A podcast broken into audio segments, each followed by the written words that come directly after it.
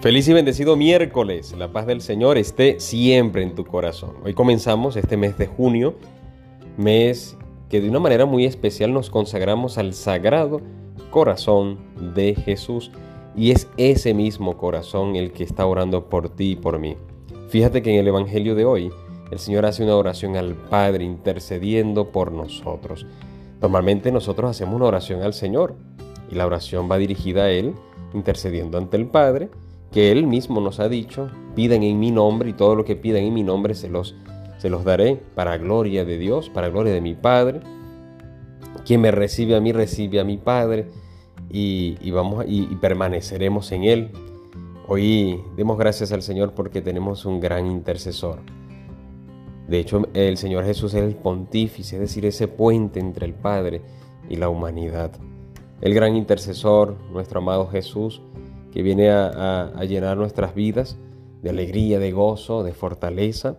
Tantas cosas que han pasado y tantas cosas que, han estado pasando, quizás algunas noticias bastante fuertes. Hemos estado escuchando unas noticias de un gran amigo o de, sacerdotes, amigos allá en Venezuela que han tenido accidentes y demás. Pero aquí también, por aquí mis amigos que están en Madrid.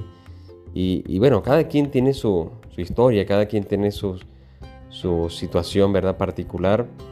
Hoy es un día para también ofrecérselo al Señor en el Sagrado Corazón, a su Sagrado Corazón, y confiarnos en Él. Señor, ayúdanos en esto, ilumínanos en este otro proyecto, sigue nuestros pasos, ilumina nuestros pasos, acompáñanos, no dejes que nos desesperemos, no dejes, Señor Jesús, que, realmente nos alejemos de ti.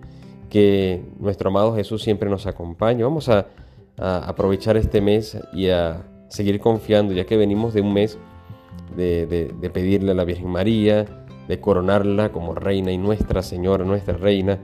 Vamos junto a María a abandonarnos en el sagrado corazón de Jesús. Dios te bendiga y te guarde en el nombre del Padre, y del Hijo y del Espíritu Santo.